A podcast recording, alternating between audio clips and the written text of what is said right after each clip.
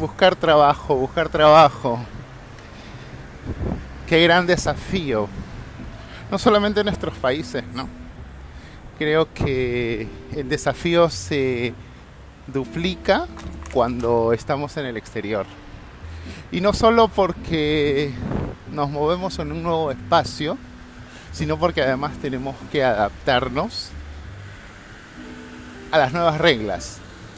Reglas que a veces no están escritas, sino que son reglas sociales. De eso voy a hablar hoy. Cómo encontrar trabajo en Londres. Llegar a Londres implica definitivamente adaptarse a una serie de nuevas reglas, costumbres, etapas, procesos, ¿bien? Que son necesarios entenderlos y naturalizarlos. ¿Y por qué hablo de nueva etapa o nuevo proceso? Porque para mí definitivamente eh, ingresar a la etapa de búsqueda de trabajo en Londres ha significado un gran desafío.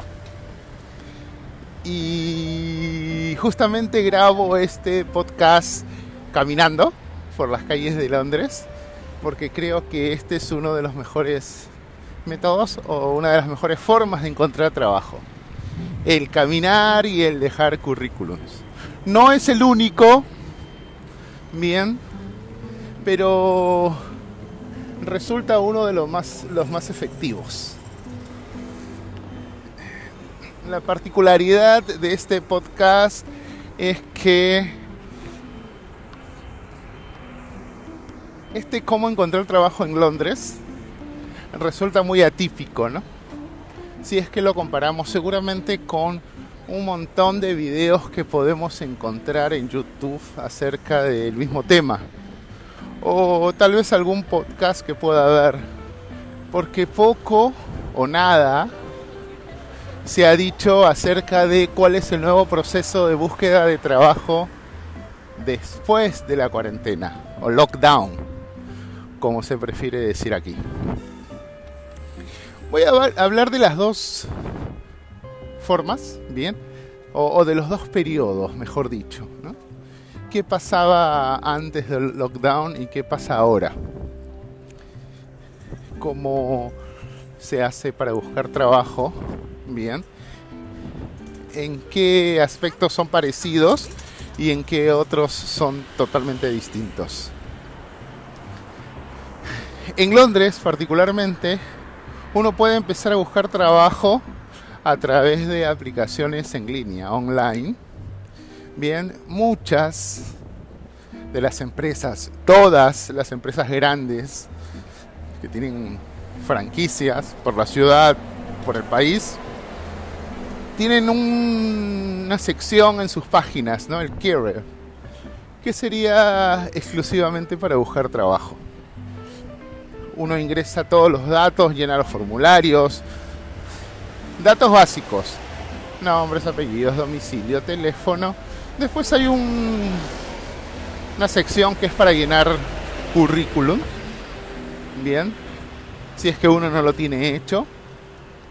Y una particularidad que se diferencia bastante, por ejemplo, con los currículums del Perú o de la Argentina, es que acá no solamente no se usa, sino que además hasta está prohibido solicitar o diseñar currículums con foto ni la foto ni la edad son necesarios al momento de buscar trabajo en Londres.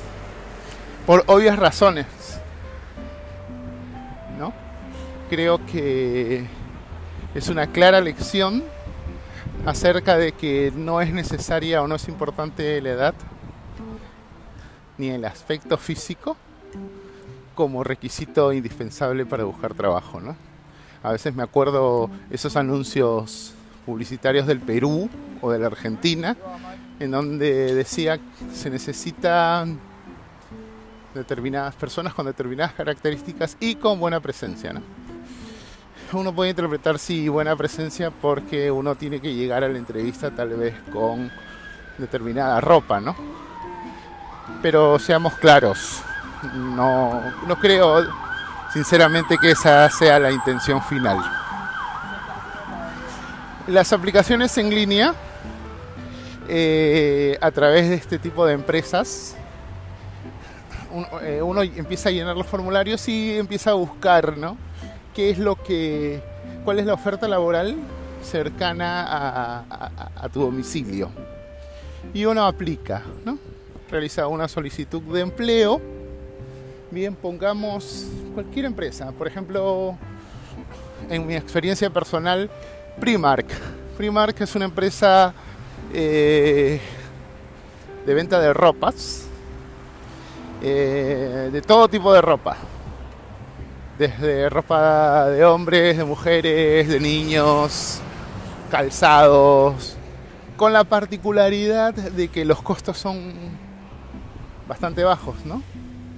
Una especie de Burlington de Estados Unidos o de Marshall, ¿bien? Eh, entonces uno ingresa a la página de Primark, eh, llena todos los datos, mira cuáles son los eh, cuáles son las, eh, los empleos eh, que en ese momento se necesitan, aplica, solicita el empleo, después te mandan un mensaje, te dicen de que están procesándolo, normalmente a la semana te llaman y te dicen que tienes una entrevista personal. Uno va a la entrevista personal y casi siempre te piden como requisito sine qua non una fotocopia y el original del documento. Bien. Luego te hacen la entrevista en inglés, obviamente. Bueno, en mi caso fue muy gracioso, ¿no? Yo apliqué uno de los primeros trabajos que solicité, al que no me contrataron, por cierto, fue de supervisor en Primark porque estaba más o menos relacionado con la experiencia laboral que tengo, ¿no? En la parte administrativa.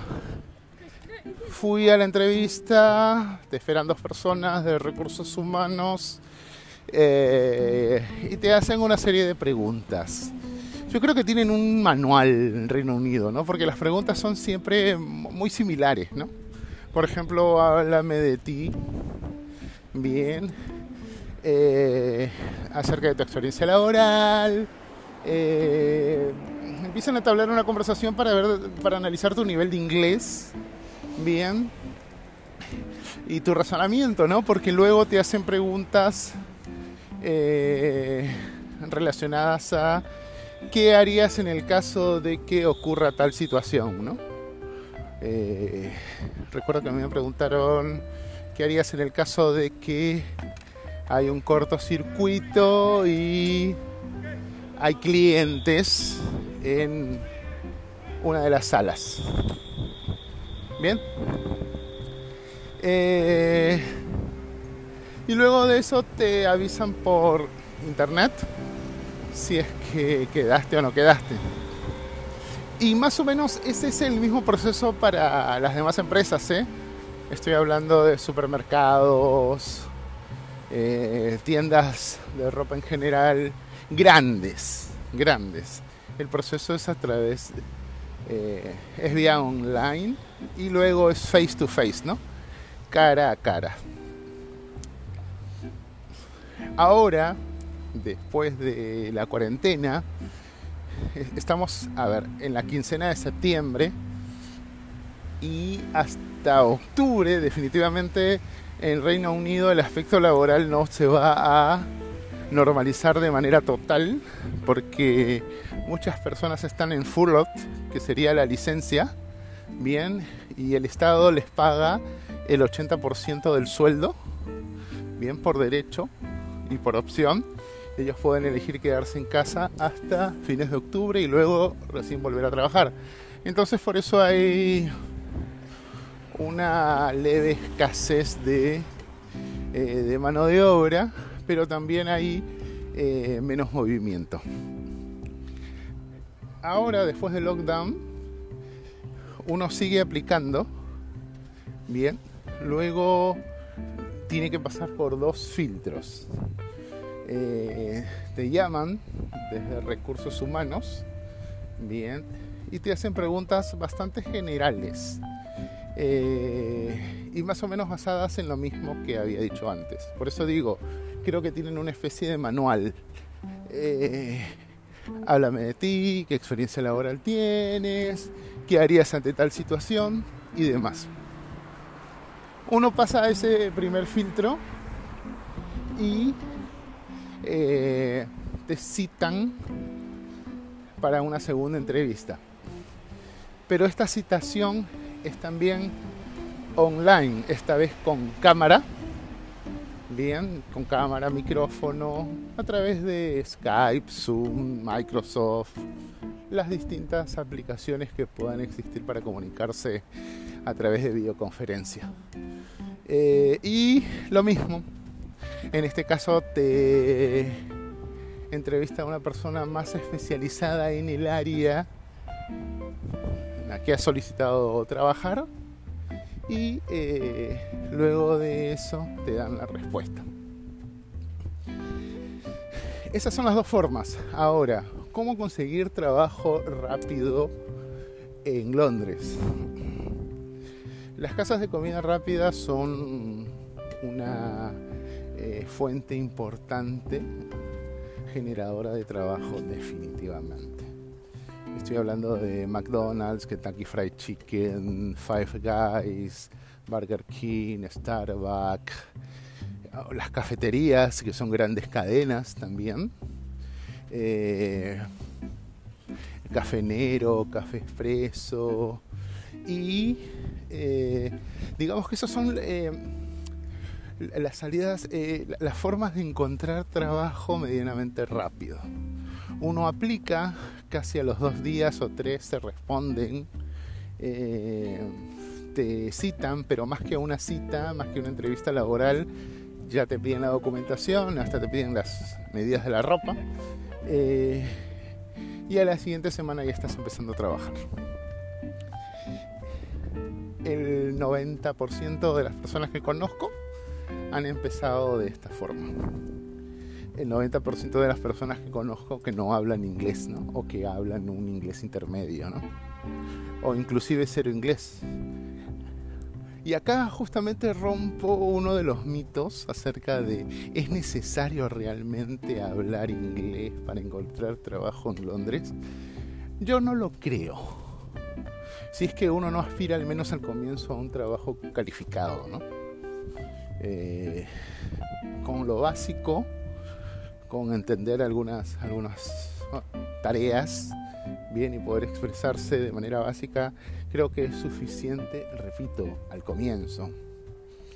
Eh, la siguiente etapa es buscar otro trabajo o buscar ascender inclusive en los trabajos que uno haya elegido, porque en Starbucks, en Burger, en Kentucky, McDonald's, uno puede ascender si es que hace los cursos online, ¿no? este entrenamiento en línea que hay y va especializándose y eh, eso implica obviamente no solamente subir de rango, sino ganar más.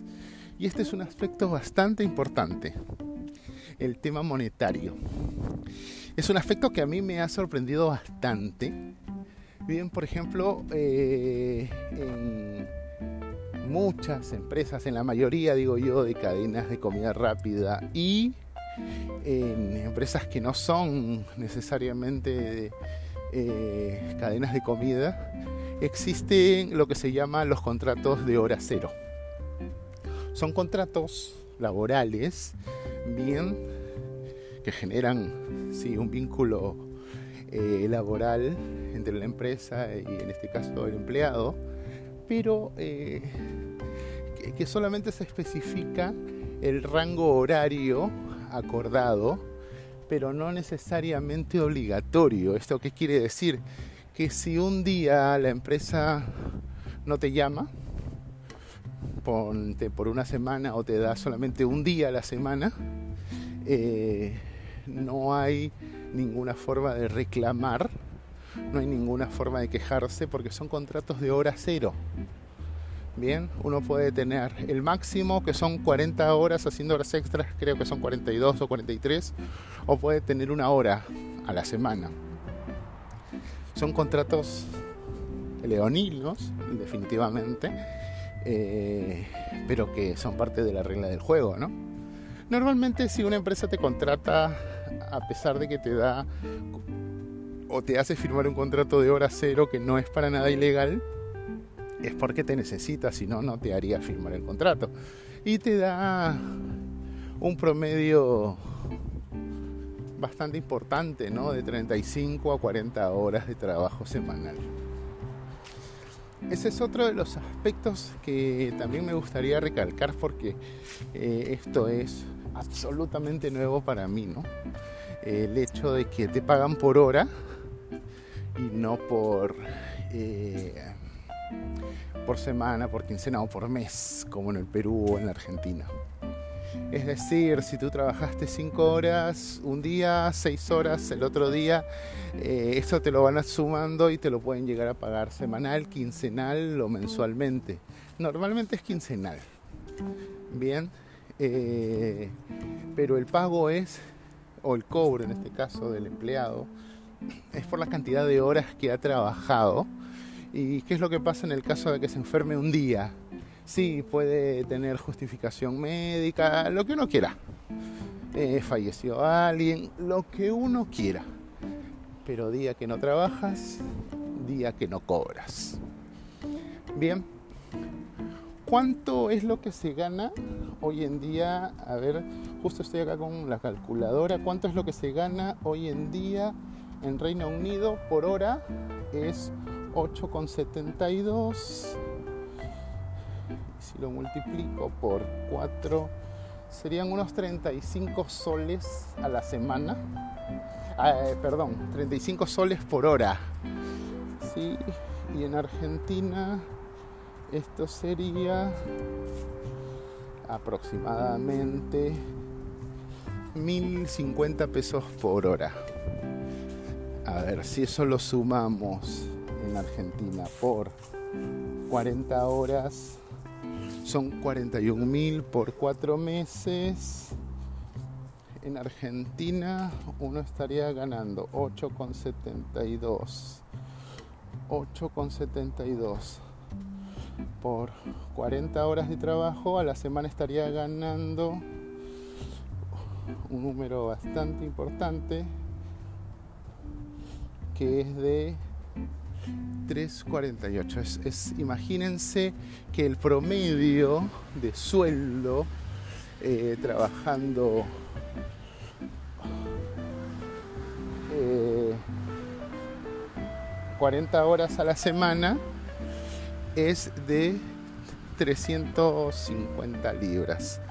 Si esto lo multiplicamos por cuatro semanas, son 1400 libras, ¿no? Lo que, por ejemplo, en soles nos traería unos 5.500 soles a la semana como mínimo. ¿sí? Estamos hablando de el sueldo más bajo. Más bajo que eso no hay. No hay nadie que gane más bajo que 5.500 soles a la semana.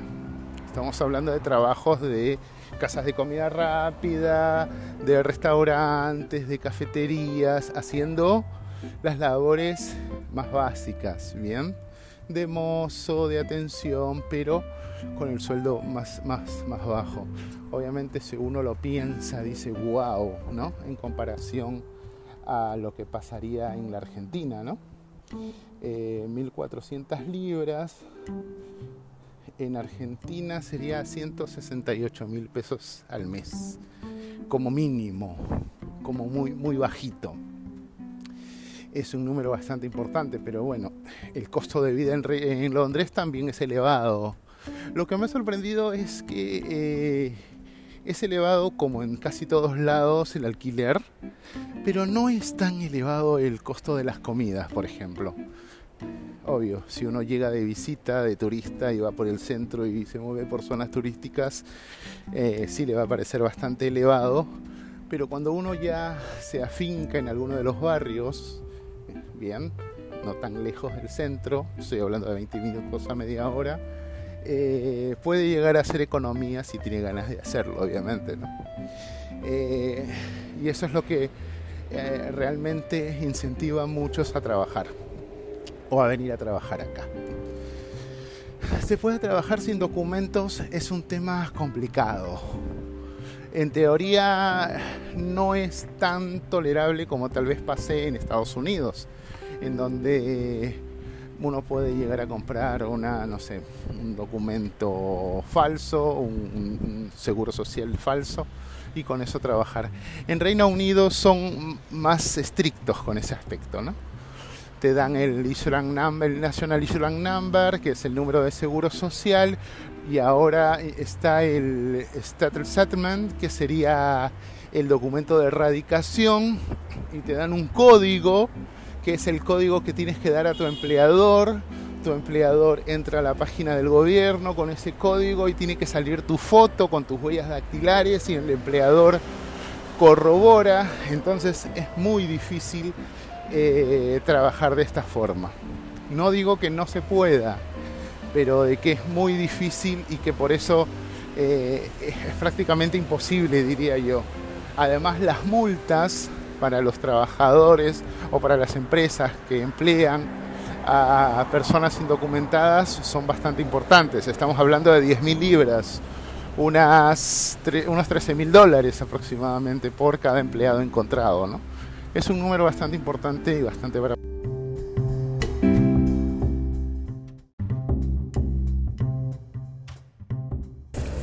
Hay también agencias de empleo que se dedican a conectar a las empresas con los potenciales candidatos.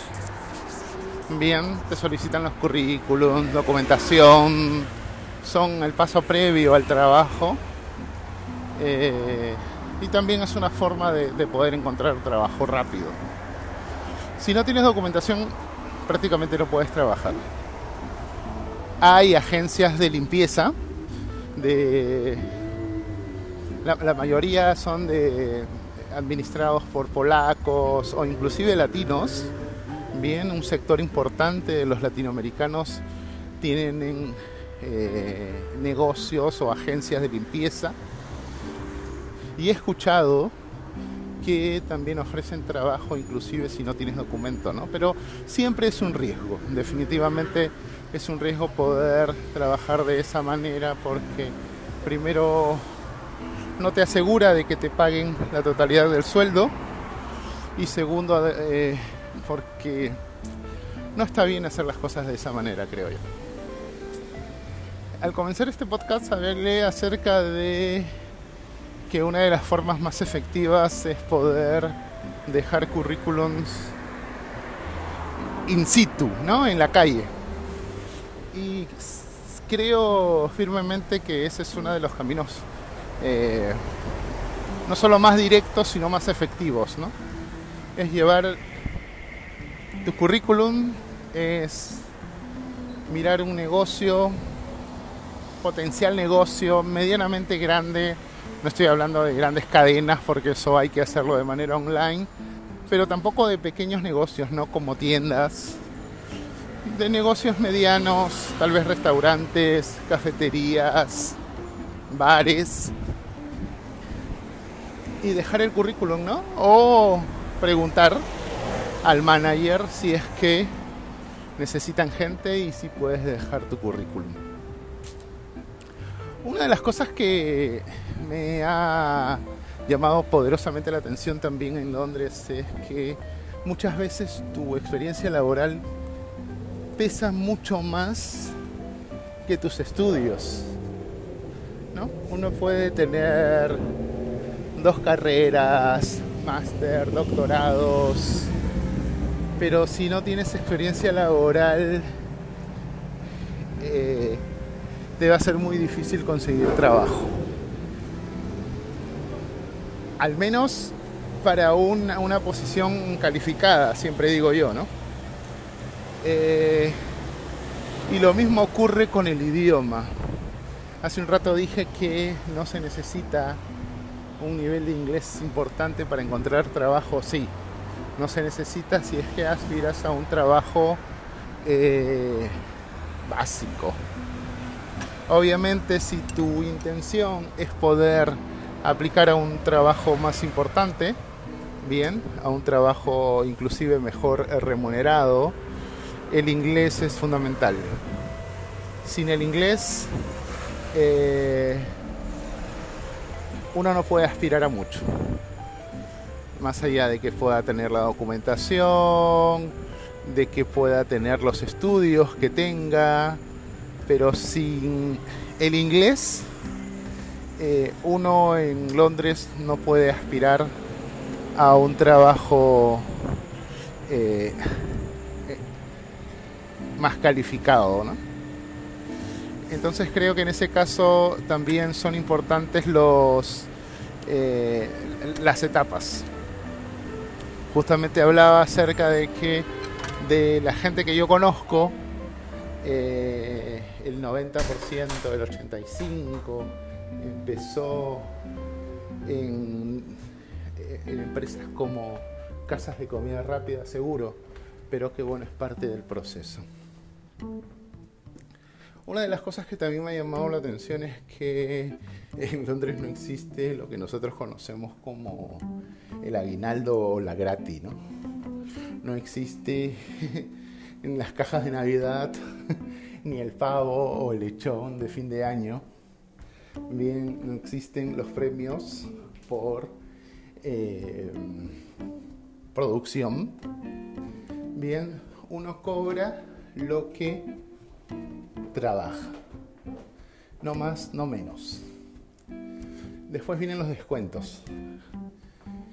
Cuando uno sobrepasa un límite, eh, que normalmente uno no lo pasa si es que tiene el trabajo, el sueldo mínimo, pero cuando uno pasa ese límite, necesita pagarle al Estado el 20% del excedente.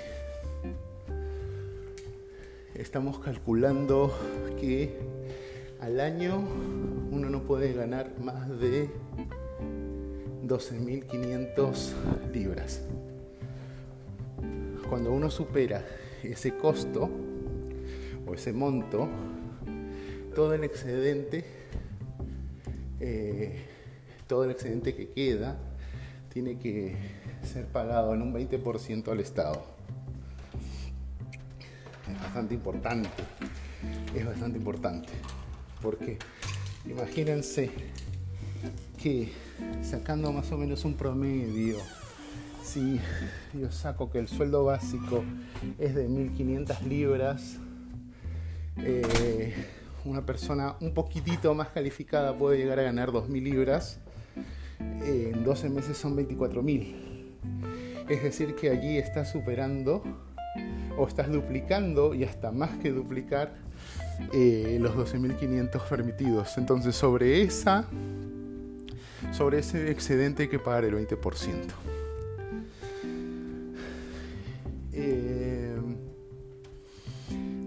Después, otras de las formas más rápidas de encontrar trabajo es eh, a través de los supermercados, que se necesitan, también siempre se necesita mucho personal.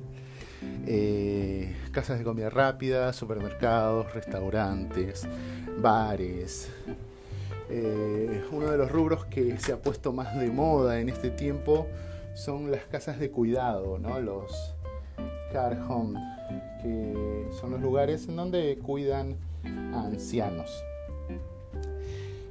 Pero también te piden una serie de requisitos como hacer cursos, tener antecedentes o no tenerlos en realidad, ¿no? pero tener a la mano el certificado, que para las personas que recién llegan eh, se les complica porque hay que tener una determinada antigüedad para poder tener o poder eh, buscar que se emita un certificado de antecedentes en el Reino Unido. el mito acerca de que si uno se lo propone, encuentra trabajo en Londres dentro de las primeras dos o tres semanas, eh, más que un mito yo creo que es verdad. Si uno no es tan exquisito, si podría utilizar ese término, al momento de buscar trabajo, creo que puede encontrarlo sin ningún problema, al menos para empezar. Luego uno puede definitivamente aspirar a mucho más. Pero al menos en un comienzo eh, es, una, es una gran forma de poder empezar y de tener eh, una vida laboral en Reino Unido. Bueno, eh, quería comentarles también que ya tenemos Instagram, peruano en Londres se llama, en donde estoy publicando además fotos de distintos aspectos del Perú en Londres. Bien, negocios, eh, productos, me he dado con la sorpresa, me he encontrado con muchos productos y no solamente en supermercados grandes, ¿eh? inclusive en mercados al aire libre, los conocidos los Market Street, eh, me he encontrado también con productos peruanos y realmente me han generado mucha alegría. Así que también pueden visitar eh, el Instagram peruano en Londres eh, para poder enterarse de las novedades. Los espero en el siguiente episodio. Nos vemos.